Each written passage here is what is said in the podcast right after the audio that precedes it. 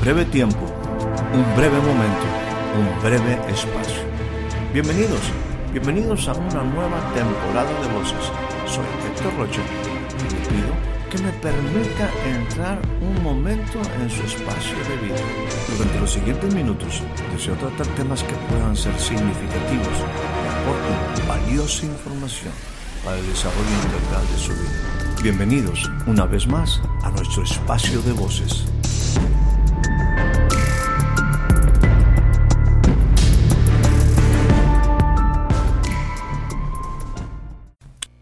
Le doy a usted la más cordial bienvenida a este nuevo breve espacio de voces.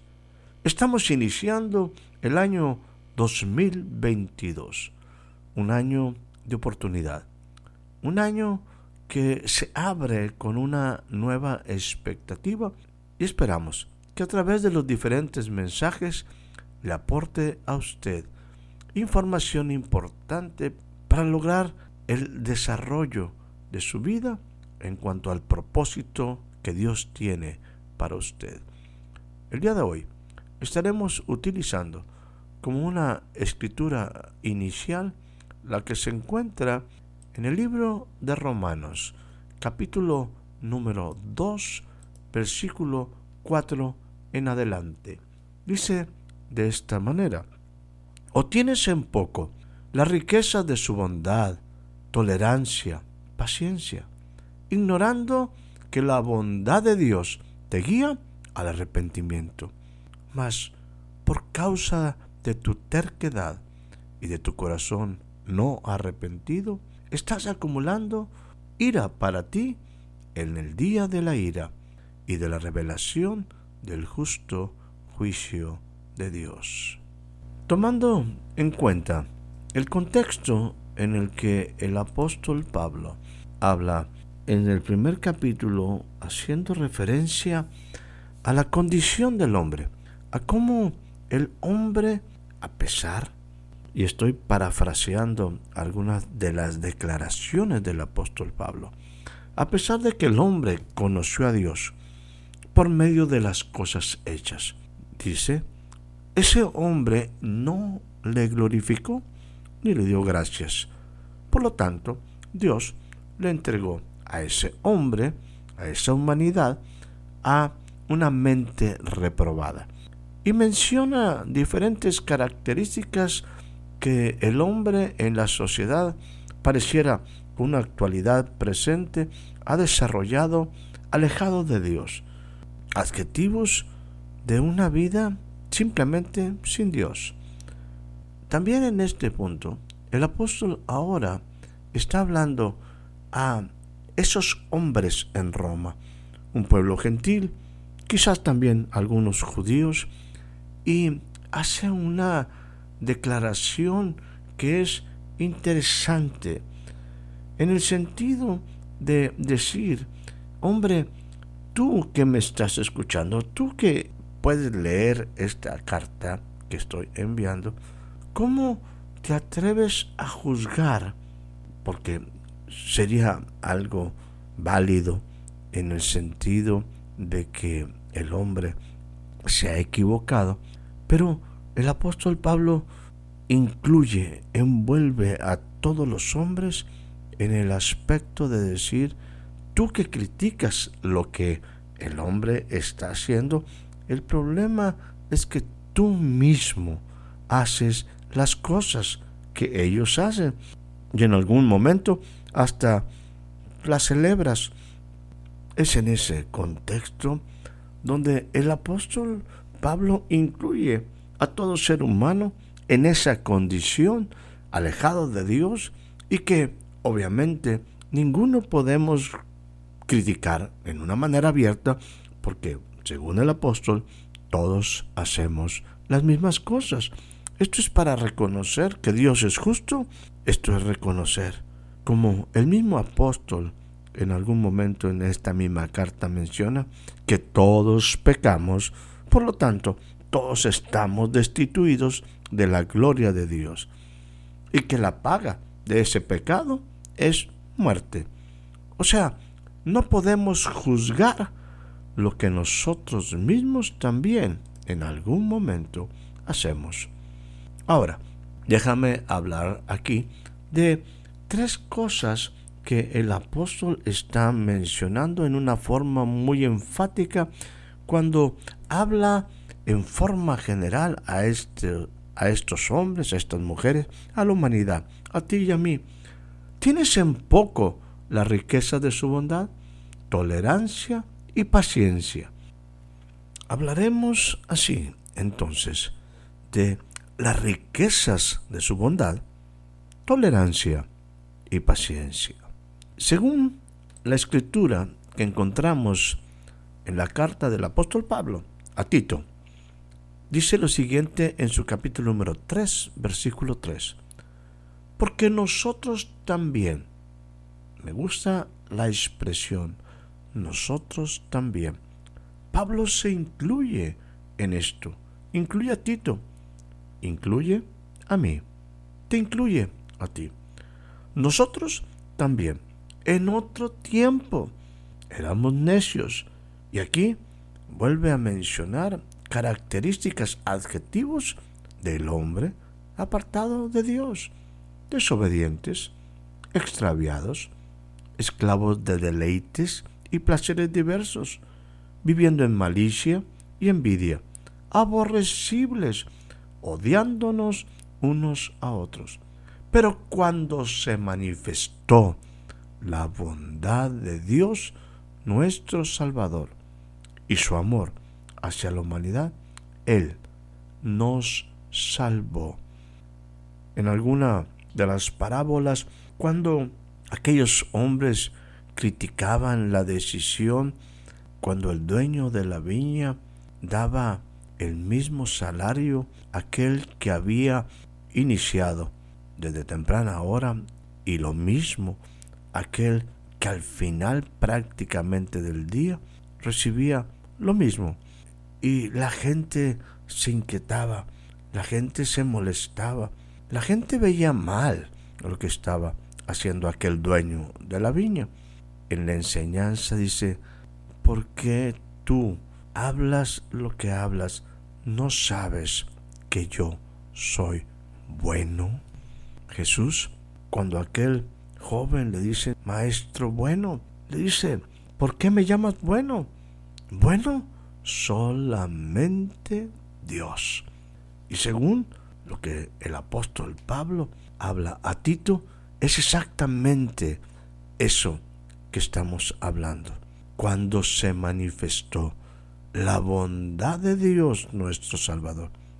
Él es el Salvador, el Salvador de nuestra vida, el Salvador de una vida sin propósito, de una vida sin destino, de una vida árida, desértica. Esa bondad manifestó su amor. Bendito sea el Dios y Padre de nuestro Señor Jesucristo, que nos ha bendecido con toda bendición espiritual en lugares celestiales en Cristo, porque en su bondad, en la riqueza de bondad, nos escogió en Él antes de la fundación del mundo, para que tú y yo fuésemos santos sin mancha delante de Él. Él, en amor, nos predestinó para que fuéramos adoptados como hijos para sí mediante Jesucristo, conforme al beneplácito de su voluntad. ¿Para qué? Para alabanza de la gloria de su gracia, que gratuitamente ha impartido sobre nosotros en el amado Jesús. En ese Jesús se mostró el amor de Dios. De tal manera amó Dios al mundo que dio a su Hijo. Es la bondad de Dios, darnos el tesoro del cielo. En Él tenemos redención mediante su sangre, el perdón de nuestros pecados según las riquezas de su gracia, las riquezas de su gracia, la riqueza de su amor, la riqueza de su bondad, de que Dios es bueno.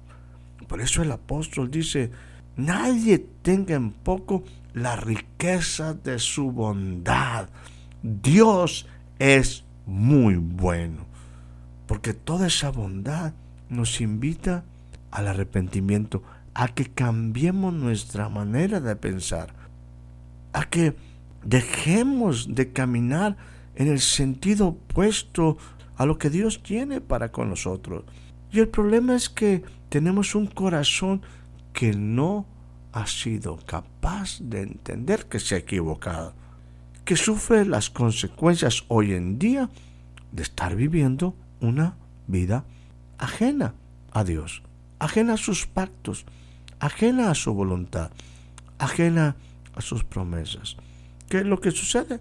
Acumulamos sobre nosotros los resultados de una vida sin Dios. Una vida que será juzgada, una vida que será evaluada. Ahora, déjenme aquí continuar con esas expresiones que el apóstol habla en cuanto a esa riqueza de su bondad. Esa riqueza de su bondad está también refrendada con dos cosas que son sumamente importantes para ti y para mí. Tolerancia y paciencia. Según lo que me dice en esa misma carta, hace rato yo mencionaba parte de ella, que es Romanos 3:23, por cuanto todos pecamos, no alcanzamos, fuimos destituidos, la gloria de Dios en nuestras vidas se perdió. Pero ahora, nosotros, todos podemos ser justificados gratuitamente por su gracia, por medio de la redención que es en Cristo Jesús. Miren lo que dice en el versículo 25 del capítulo 3 de Romanos, a quien Dios exhibió públicamente como propiciación por su sangre a través de la fe, como demostración de su justicia. Dice, porque en su tolerancia Dios pasó por alto los pecados cometidos.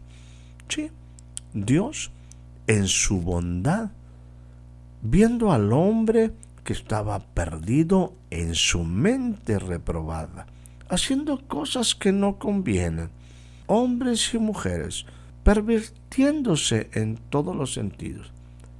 Al decir que pasó por alto, es que a pesar de que el hombre estaba en la condición que estaba por estar alejado de Dios, él, como quiera, él, por la riqueza de su bondad, mostró su amor al enviar a Jesucristo. Jesús iba a pagar por toda la rebeldía, el orgullo, la altivez de nosotros los hombres para demostrar en este tiempo su justicia, a fin de demostrar que Él sea justo y que Él sea el que justifica al que tiene fe, al que cree en Jesús. Dice el apóstol, versículo 27 del capítulo 3, ¿dónde está pues la jactancia? ¿Qué destruida? ¿Por cuál ley? ¿La de las obras? No, sino por la ley de la fe. Sí, Dios mostró esta tolerancia. En algunas versiones se utiliza la palabra longanimidad. Esto es que alguien demuestra una generosidad no solamente en la idea, sino en la conducta, aun que al mostrar esa tolerancia haya dolor, sufrimiento por largo tiempo.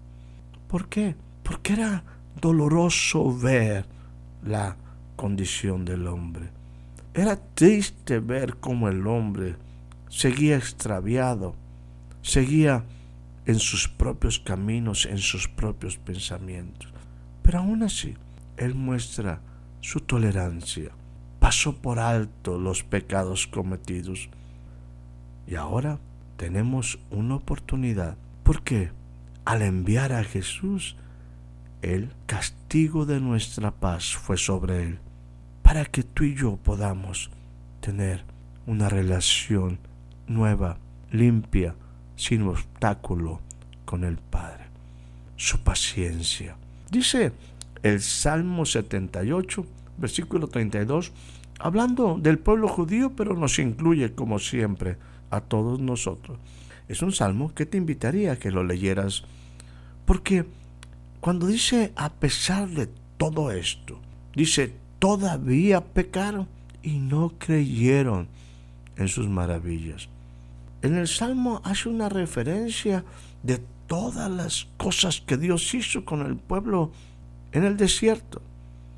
Pero Él hizo terminar los días de su vanidad y sus años en terror súbito.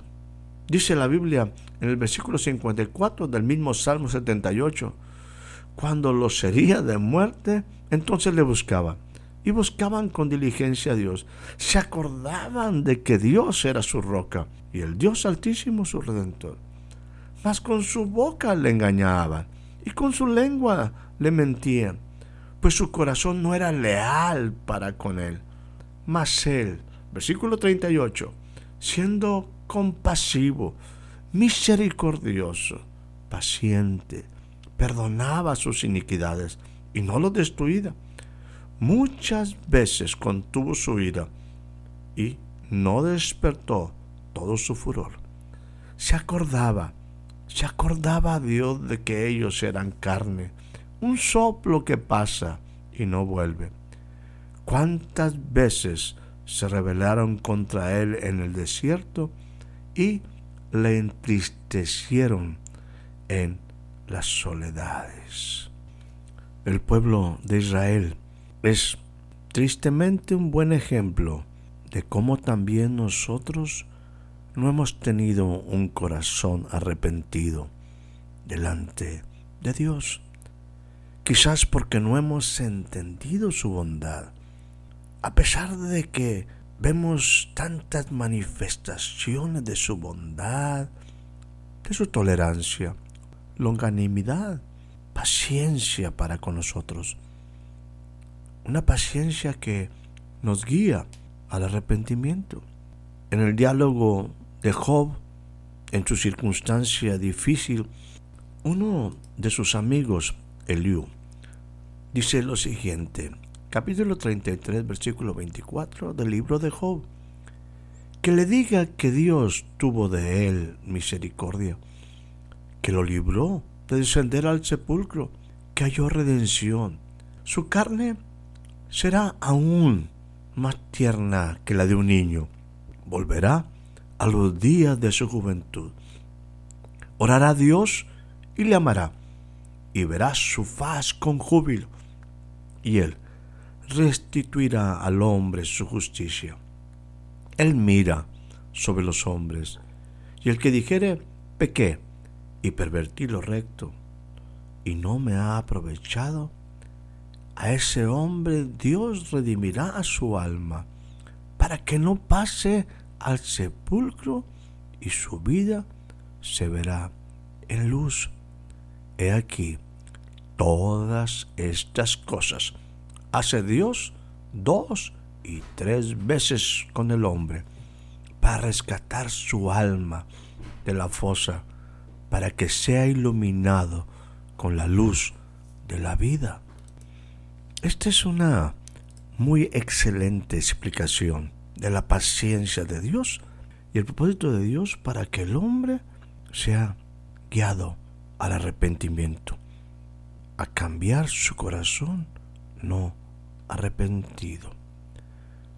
Cuando el arrepentimiento es genuino, la transformación es radical, porque los que reciben la palabra, ellos en verdad son transformados. ¿Cuál es la palabra? Bueno, que no tengas en poco la riqueza de su bondad, su tolerancia y paciencia. El arrepentimiento transforma porque conduce al pleno conocimiento de la verdad. El arrepentimiento conduce a la vida. El arrepentimiento produce libertad al borrar los pecados.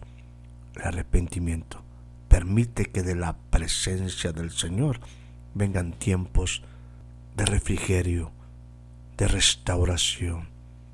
No tengamos en poco, no cometamos el error de tener en poco la riqueza de su bondad, su tolerancia y paciencia, el arrepentimiento, reconociendo el sacrificio de Jesús, nos vuelve al Dios eterno, aquel que es bueno, tolerante y paciente. Que tengas un excelente año 2022, una excelente noche, una excelente tarde, un excelente día. Espero haya disfrutado de este breve espacio de voces. Soy Héctor Rocha. Hasta la próxima.